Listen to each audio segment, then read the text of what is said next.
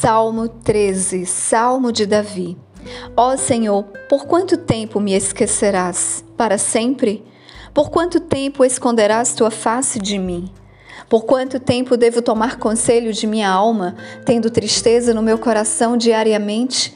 Por quanto tempo será exaltado meu inimigo sobre mim? Considera e ouve-me, ó Senhor meu Deus.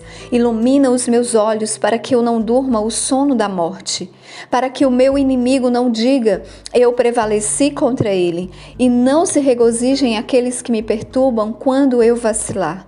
Mas eu confiei na tua misericórdia, meu coração se regozijará na tua salvação. Eu cantarei ao Senhor porque ele me tratou generosamente mente.